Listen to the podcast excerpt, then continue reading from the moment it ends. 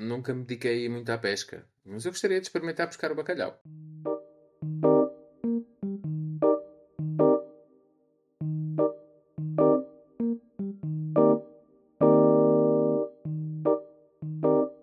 Já está a gravar? Isto, uh, está tudo bem? Queres confirmar? Está a gravar?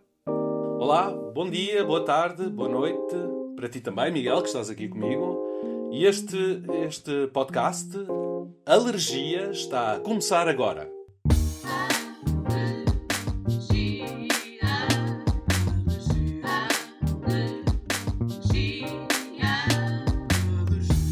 Queria começar também por dizer que já senti vosso, a, a vossa ternura e calor humano. E as mensagens de apoio têm chegado de diversas formas. A Fernanda está em cima disso. E quero iniciar o episódio de hoje, o quarto episódio, e estamos hoje aqui reunidos. Estamos a gravar isto em abril de 23, abril 23, para um episódio que irá sair em uh, junho, dia 5. E por isso há um. Espero que compreendas, Miguel que há uma, uma diferença entre o que tu podes dizer hoje e o que vai acontecer, não é? E é impressionante teres vindo e aceitado estar aqui, visto que estás a atravessar um período chato da tua vida, eh, bastante chato, com muitas idas a, a, a uns hospitais, de, de, não como médico, neuro, mas como paciente, não é? E queres-nos falar eh, sobre isso, lançar alguma luz sobre esse tema? Bom, uh, até por, por acaso eu estou aqui porque eu estava. Tive uma consulta aqui perto e, como tu estavas assim aqui, pedi-te para estar preso, apesar do efizema. Eu posso estar aqui presente hoje um pouco limitado. Tu estás bastante limitado, Miguel. Eu espero que lá em casa consigam ouvir. Vamos subir o volume. Eu vim aqui porque eu acredito muito nas pessoas que têm. E eu acho que as medicinas alternativas e as ervas, acima de tudo, são muito belas ervas. Eu podia aqui tomar um chazinho. Porque, apesar dos médicos dizerem que as minhas. Todos os valores. Miguel, tu não te esforces. Fernanda, Fernanda, traz o chá. Eu peço desculpa, Miguel, por ainda não ter servido um, um chá. Os valores dos indicadores. Uh, se, Miguel, se não te importas, peço desculpa. Acho que eu vou limpar um pouco esse cuspo, Miguel. Estarem um bocado altos. Se me dás licença, Miguel, este, este cuspo, eu acho que vocês não podem ver, mas eu vou descrevendo. O Miguel, o Miguel está sentado, está sentado de uma forma muito confortável, mas ele, ele está em recuperação. Eu vou falar um pouco mais baixo, por respeito ao Miguel. Ele agora está, ele agora está ali, está ali a receber um bocadinho de soro. E eu, por respeito, vou-vos falar um pouco mais baixo. O Miguel está com uma bata, daquelas verdes de paciente do, do hospital. E ele saiu hoje, e, e, o tema de hoje é precisamente, numa nota mais alegre, o tema de hoje é mais alegre, é sobre escândalos, e hoje vamos entrevistar o engenheiro André Pereira, que é perito em escândalos, escândalos uh, escadotes. Eu estou a brincar, Miguel, uh, eu espero que não leves a mal o tom jocoso. Eu não levo nada a mal. O André Pereira tem um grande passado virado para a escandaleira, porque em criança ia todos os dias para a escola descalço. E é uma história lindíssima que vocês vão escutar a seguir. E assim nós despedimos-nos do Miguel, que está com muitas dificuldades. Ele agora está ali a vomitar. E eu vou tentar aproximar o microfone dele. Miguel, desculpa, Miguel, queres dizer mais alguma coisa eu queria só dizer. Obrigado, Miguel. Então, a seguir temos o André Pereira, que vai nos falar sobre, sobre muita coisa variada e talvez, quem sabe, lançar alguma luz solar sobre a sua vida, o seu percurso profissional. Até breve, eu sou o Francisco Campos e este é o Alergias.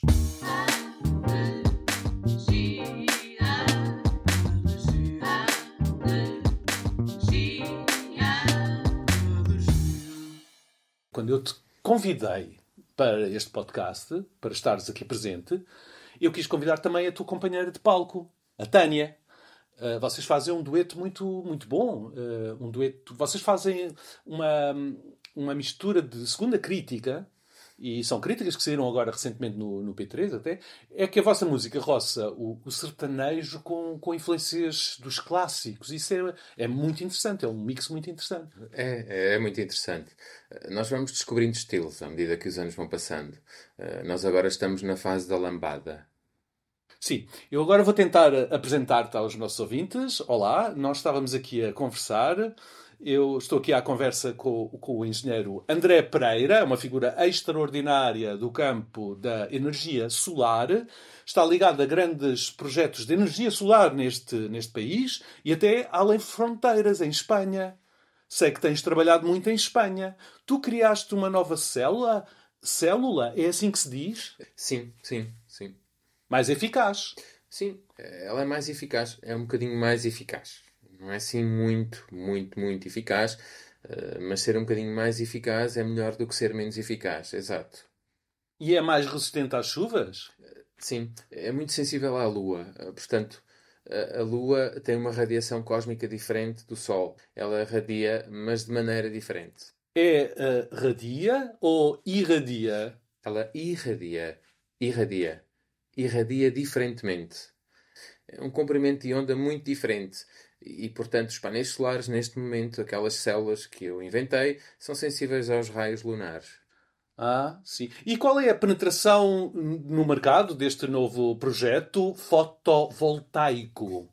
Olha, eh, estou a ter muito sucesso em zonas que, portanto, como o inverno é praticamente sol-lua, não há sol, eh, e está a ter muita aceitação aí. E, portanto, é um mercado mais de, de aventura. Sim, sim, especialmente para iglus. Estamos a fazer muitas coberturas de iglus em painéis lunares, eh, se posso assim dizer. Que é para os colonos, ou, ou melhor, os exploradores que vão a esses lugares remotos estarem ligados ao Google. Sim, sim. E, portanto, hoje em dia, quem não está ligado ao Google não existe. Mesmo debaixo de 40 graus negativos estão ligados. Sim. Outra coisa muito interessante do meu trabalho e o sucesso em Espanha e outros países de língua castelhana foi o facto de, neste momento, nós estarmos a instalar muitos painéis. Estamos a substituir eucaliptos por painéis. E isso faz sentido? Há grandes campos, hectares e hectares de painéis. Mas estamos a cortar os eucaliptos, que é uma coisa que é muito apreciada.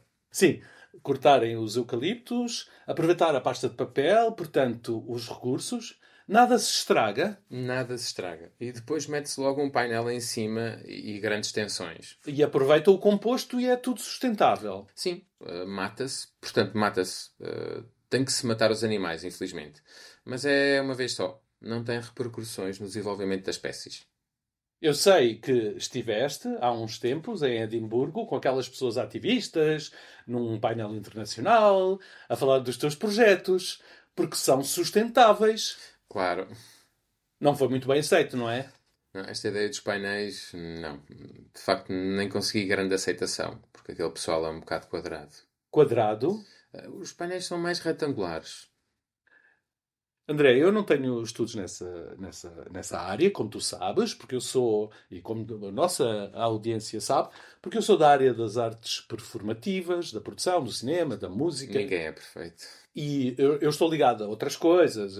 Mas nós, na nossa área, e eu faço questão de estar atento, mas uh, uh, eu observo de fora todos os esforços ao nível da sustentabilidade do planeta e que nós temos que fazer um equilíbrio eu sei isso, não é também agora regressarmos todos a, de repente para as cavernas, uh, porque senão ninguém ouve o, o meu, o nosso uh, podcast e não sai daqui informado, e portanto é, é um bom progresso sustentável. É isso. Mas temos que perceber a posição do homem neste planeta, a posição de superioridade, e temos que defender os nossos interesses. E, portanto, uh, e quando é preciso cortar eucaliptos, cortamos. Claro, porque também é bem aceito. E em Portugal é muito bem aceita esta ideia.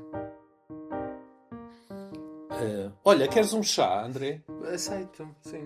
Eu uh, tenho sempre o prazer de. Nós aqui, esta vasta equipa, temos sempre o prazer de uh, fornecer, oferecer um chá aos convidados, um por episódio, um chá diferente. Uh, esta semana não sei o que temos, porque a Fernanda é que trata do assunto. Eu, sinceramente, já não me, já não me imiscuo nesse É capítulo. nesse, uh, ela não deixa, está a ficar ter- territorial com a história do chá. Sim. E pronto, foi. Venha ele. E vem, eu acho que. Oh, Fernanda, podes trazer o chá? Tu be- bebes com açúcar? Sem açúcar. Obrigado por ainda estarem aí a ouvirem este programa, este podcast. Estamos de regresso à conversa com o engenheiro André Pereira. André, eu agora eh, não te vou perguntar, não te, não, te, não te vou perguntar sobre a cooperativa integral que tu co-criaste, co-fundaste, porque vejo que há, há aqui um conflito de interesses e, e esta parte da conversa eu vou ter de, de cortar do nosso episódio. É melhor para não haver feridos e mortos. Pois, André, va- vamos voltar um pouco atrás à tua juventude. Eu sei que tu estás ligado ao mar, esse recurso enorme, quase por explorar, e ao mesmo tempo já explorado, mas ainda bastante por explorar, não é? E eu lembro-me que descobrem, descobriram e descobrem todos os anos eh, mais furnas onde a vida terá, terá surgido e que são ecossistemas nas profundezas muito importantes, eh, onde há seres vivos, eh, bacterianos, seres de outro, de, outra, de, outro, de outro espectro, de outra dimensão, quase como se vivessem sem a luz que tu captas com os teus painéis. Mas eu sei que estás ligado ao mar, portanto, eu não sei se as pessoas já sabem eh, que tu chegaste quase ao topo da vela mundial. Já nem me lembrava disso. Para quem não sabe, eh, passo a descrever. O André Pereira tem 1,95m e tem um olho azul. É o que eu posso descrever. Eh, ele está aqui a olhar para mim a rir. E eu sei que de todo o teu eh, palmarés, todo o teu currículo, em Pequim tu estavas em grande forma. Os anos passam, mas eu não tenho o cabedal que tinha. Mas na altura, a vela é uma coisa, é um desporto muito técnico. Não é tanto pelo cabedal, eh, até mais pela estratégia. E pela agilidade. Sim, sim. Tu alguma vez eh, estiveste ligado àquele mercado do pessoal que vai buscar barcos para os regalhaços? Não, nunca. É que vai, vai uma tripulação e traz o barco, porque os gajos não sabem navegar. Só querem aquilo para ir levar a, a- a- a namorada nova a passear nas ilhas gregas, não é? Pois, exato. Tu nunca andaste nesse negócio, portanto, de tripulante bem pago. Quase, um parecido, mas era para fazer team building. Ok. O team building nas empresas grandes, eh, uns fins de semana. Tu trabalhas numa grande empresa. Portanto, com quantas, quantas pessoas estão debaixo da tua. Do grupo? do- do- porque é um grupo grande. É um grupo grande e é, é vasto. Tem que abranger. Uma vasta equipa, Sim. como esta aqui no podcast.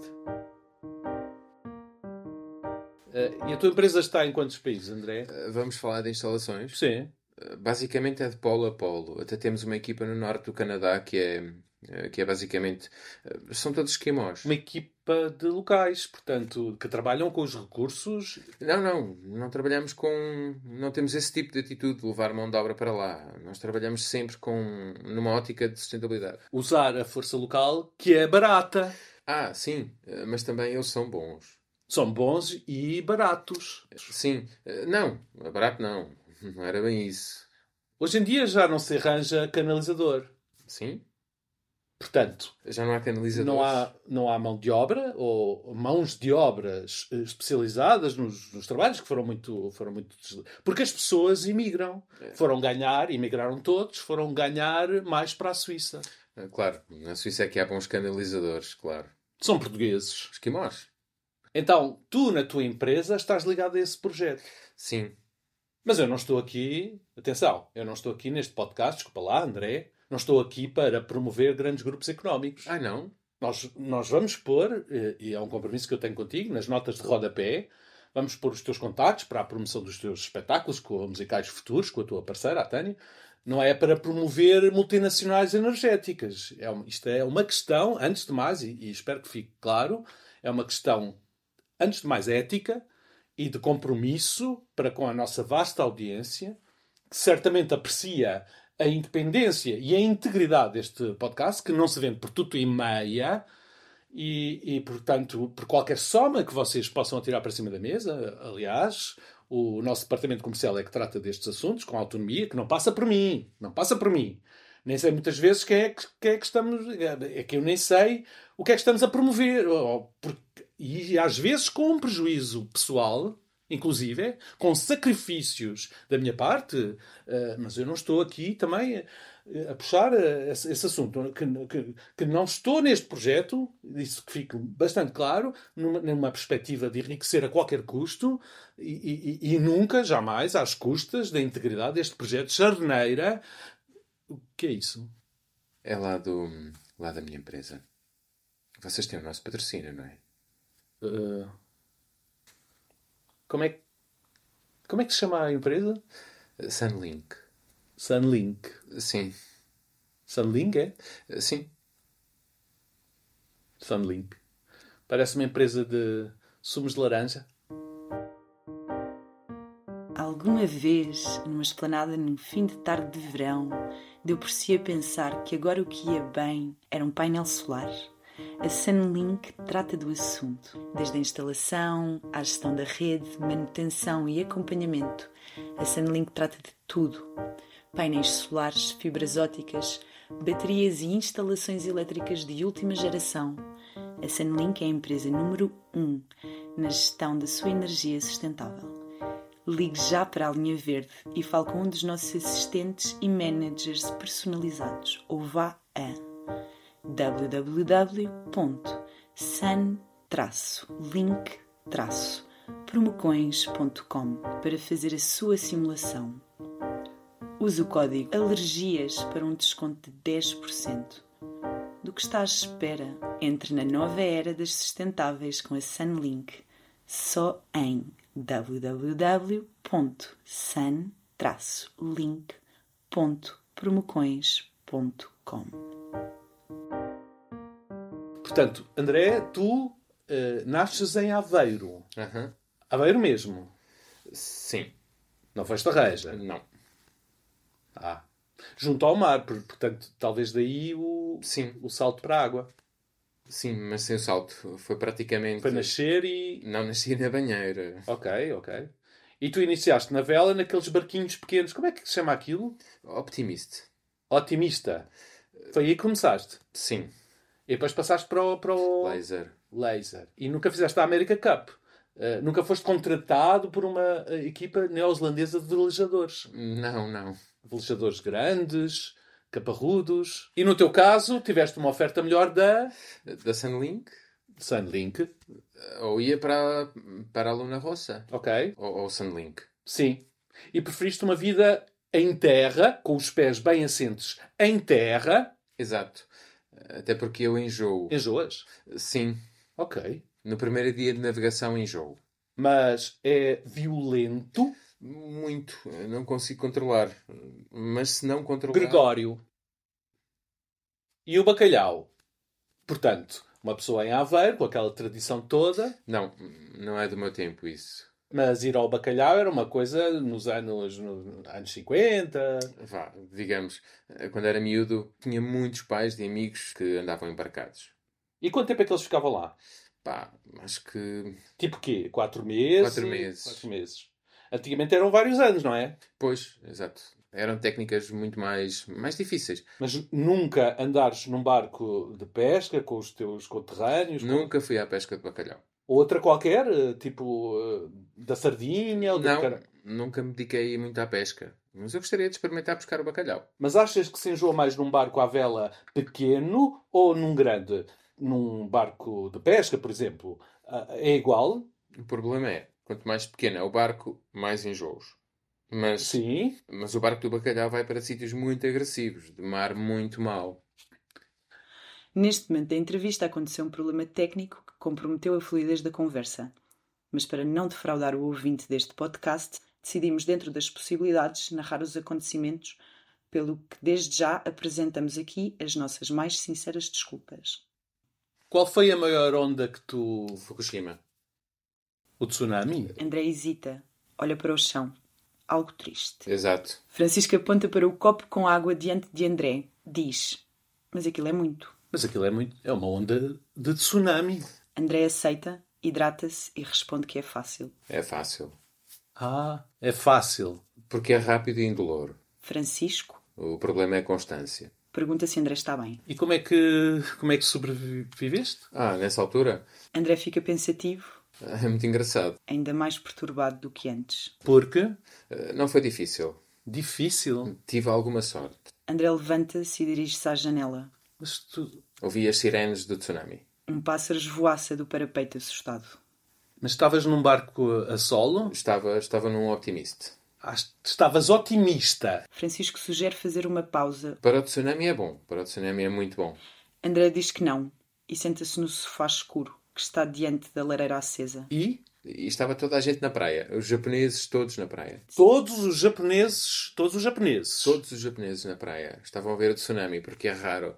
Ah, ok. André descalça as botas coçadas pelas calçadas sujas da cidade branca. Estavam a ver, estavam à espera que eu morresse. Francisco pergunta. E estavam por acaso numa plateia? Era uma plateia. Era uma plateia. Então, e depois quando acordaste, o que é que. o que, é que... Acordei, Sim, André, foi um sonho.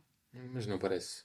Então, e, e quando acordaste? O tsunami. André deita-se de lado no sofá pesado. O problema é quando o tsunami chega à terra, Sim, começa a arrastar as, Claro. as lamas, é isso? na água não é assim um grande problema. Francisco olha para o relógio de parede. São 4h34 da tarde. É só uma onda. Diz André. É só uma onda muito grande, André. É ondulação. Não é vaga E depende da profundidade. Da profundidade do, do leito. do leito, da cama, onde tu estás a dormir. Francisco entoa um mantra calmo e quase inaudível. Então, André desafina, sem perceber o tom. Porque lá no mar alto é só uma onda, não é? É só uma onda. sim. A ondulação e vaga são coisas diferentes. Francisco volta a olhar para o relógio. 4h50. A vaga é aquilo que te mata. Onda e ondulação. É a mesma coisa, não é, André? É a mesma coisa, não é? André chora baixinho. Então, por isso é que eu sobrevivi. Pausa. Francisco vira-se para a câmara. Vocês lá em casa estavam à espera que ele morresse? Mas eu não morri. Ok, ok, ok, calma. Fim de cena. Tenho uma pergunta. André, tu estudaste em Aveiro, não é? Sim. Depois foste à faculdade, Eh, Em Coimbra. à universidade, em Coimbra. Em Coimbra e nos Estados Unidos. Ah, e nos Estados Unidos, sim. Nos Estados Unidos estive em muitas universidades. E tu escolheste eletrotecnia e depois terminaste em primeiro lugar do teu curso, do ano do teu ano, na Universidade de Coimbra toda. Toda. E foste com uma bolsa muito boa. Sim. Um instituto que nós não podemos dizer o nome, tu disseste-me previamente para não dizer, Sim. para Seattle. Sim. Seattle, na altura em que o Kurt Cobain e todo aquele movimento, Grunge. o grunge, estava a surgir, portanto. Exatamente. Sim, Sim. sim. Sim. E esse instituto, Foi a Fundação eh, Bill e Melinda Gates. Ah, Ai, não podia dizer. que te deram uma bolsa para Seattle. Depois cortas. Corta, corta. Seattle, eh, não é? Depois Boston, MIT. Não, a MIT. A MIT é uma merda. É? É, não presta para nada. Não? Não, hum, tem falta de guito. Bill, Melinda Gates. Sim, Sim. é o sítio para estar. E depois eh, Stanford? Stanford. Pois. Eh, houve aquele período em que Stanford. E depois também Berkeley. Berkeley? Sim, acabou em Berkeley. Exato. Eh, tudo West Coast. Ok. Berkeley. Aham. Perdão? Sim. É. Essa bolsa foi uma bolsa choruda. Deu para estar lá três anos. Voltando atrás, depois dos Estados Unidos, tu foste convidado para ir para a Itália revolucionar que área? E quem é que te convidou? É? Foi o próprio Berlusconi? foi- Eu estou a brincar. Sim, depois dos Estados Unidos, de Berkeley, eh, das suas coisas todas, Itália. E foi aí que eu voltei à vela. Ok, voltaste à vela de Itália. Sim, voltei para Portugal à vela. E em que porto é que apanhaste o barco? Em Génova. Eh, Desci Israel, Palestina. Sim. E vim dar a volta pela África do Sul. O quê? Fizeste a rota do cabo ao contrário? Exatamente, para fugir ali ao Estreito de Gibraltar. Já ali na ponta da, da Boa Esperança, Eh, Tranquilo, né? é uma voltinha que se tem de fazer lá abaixo. Exato. A parte de Gibraltar é só problemas. Ou é o atum, eh, se é em maio, eh, é o atum que está a sair. Está a sair do Mediterrâneo Exato. e bate no barco, é? Está a entrar no Mediterrâneo. Exato. O atum? Eh, Exato. Eh, Se é dezembro, são as orcas. Ah, ok. É sempre um problema. E então tu vais por baixo. Estás mais à vontade. Tu estás sempre a fugir. Às profundezas do oceano. E aos peixes grandes? E ao peixe grande. O peixe grande. O peixe. E chegaste a tempo de fundar uma certa cooperativa Exatamente. integral Sim, de cooperadores, de cooperadores. muito importante ao nível eh, Local. regional e local e, e, Sim, e em Espanha também, não é? Porque eu sei que agora também tu tens espalhado essa ideia do integralismo além fronteiras e que tens participado em numerosas reuniões e congressos de outras organizações integrais por essa Europa fora. sim. Mas esta cultura, esta cultura de propagação, esta cultura de multiplicação, da divisão celular, foi começada pela dos cogumelos. Pela dos cogumelos, Sim, para quem não sabe, porque obviamente eu estou por dentro dessa questão, mas para quem não sabe lá em casa o que é a dos cogumelos, o que é a dos cogumelos? portanto, são grandes, são os maiores produtores de cogumelos em Portugal. Hum, Eh, Os cogumelos regenerativos. sim, O conceito de replicar uma coisa. sim, As empresas dos cogumelos fazem há muito tempo. Aqui em Montemor é um grande exemplo. E daí eu peguei nisso e introduzi na cultura cooperativista. portanto, é, é um fungo, é Exatamente. Fungos. Exatamente. A cultura do fungo na cooperativa. Agora, hoje em dia, tem, toda a gente tem uma plantação, uma colónia de fungos em casa, é isso? Sim, exatamente. Os fungos, André. Sim, e, e bactérias. E bactérias? Sim, portanto, quando eu vim de Itália, trouxe uma boa cultura de bactérias. Um tartufo. Trouxeste um tartufo ilegal, provavelmente. Sim. E espalhaste-os, como é que vocês dizem? Os, Os esporos. Os esporos. Os esporos? Sim, sem ninguém saber, trouxe um tartufo preto. Ah, não, branco. Branco. Sim, branco, num guardanapo. Um guardanapo. Bem acondicionado, Um guardanapo. dupla folha. Comecei a vender, dividir em muitas partes. Sim. E neste momento temos em Montemor, ah, só em Montemor, Só em Montemor. eh, três pessoas que fazem cultura de tartufo.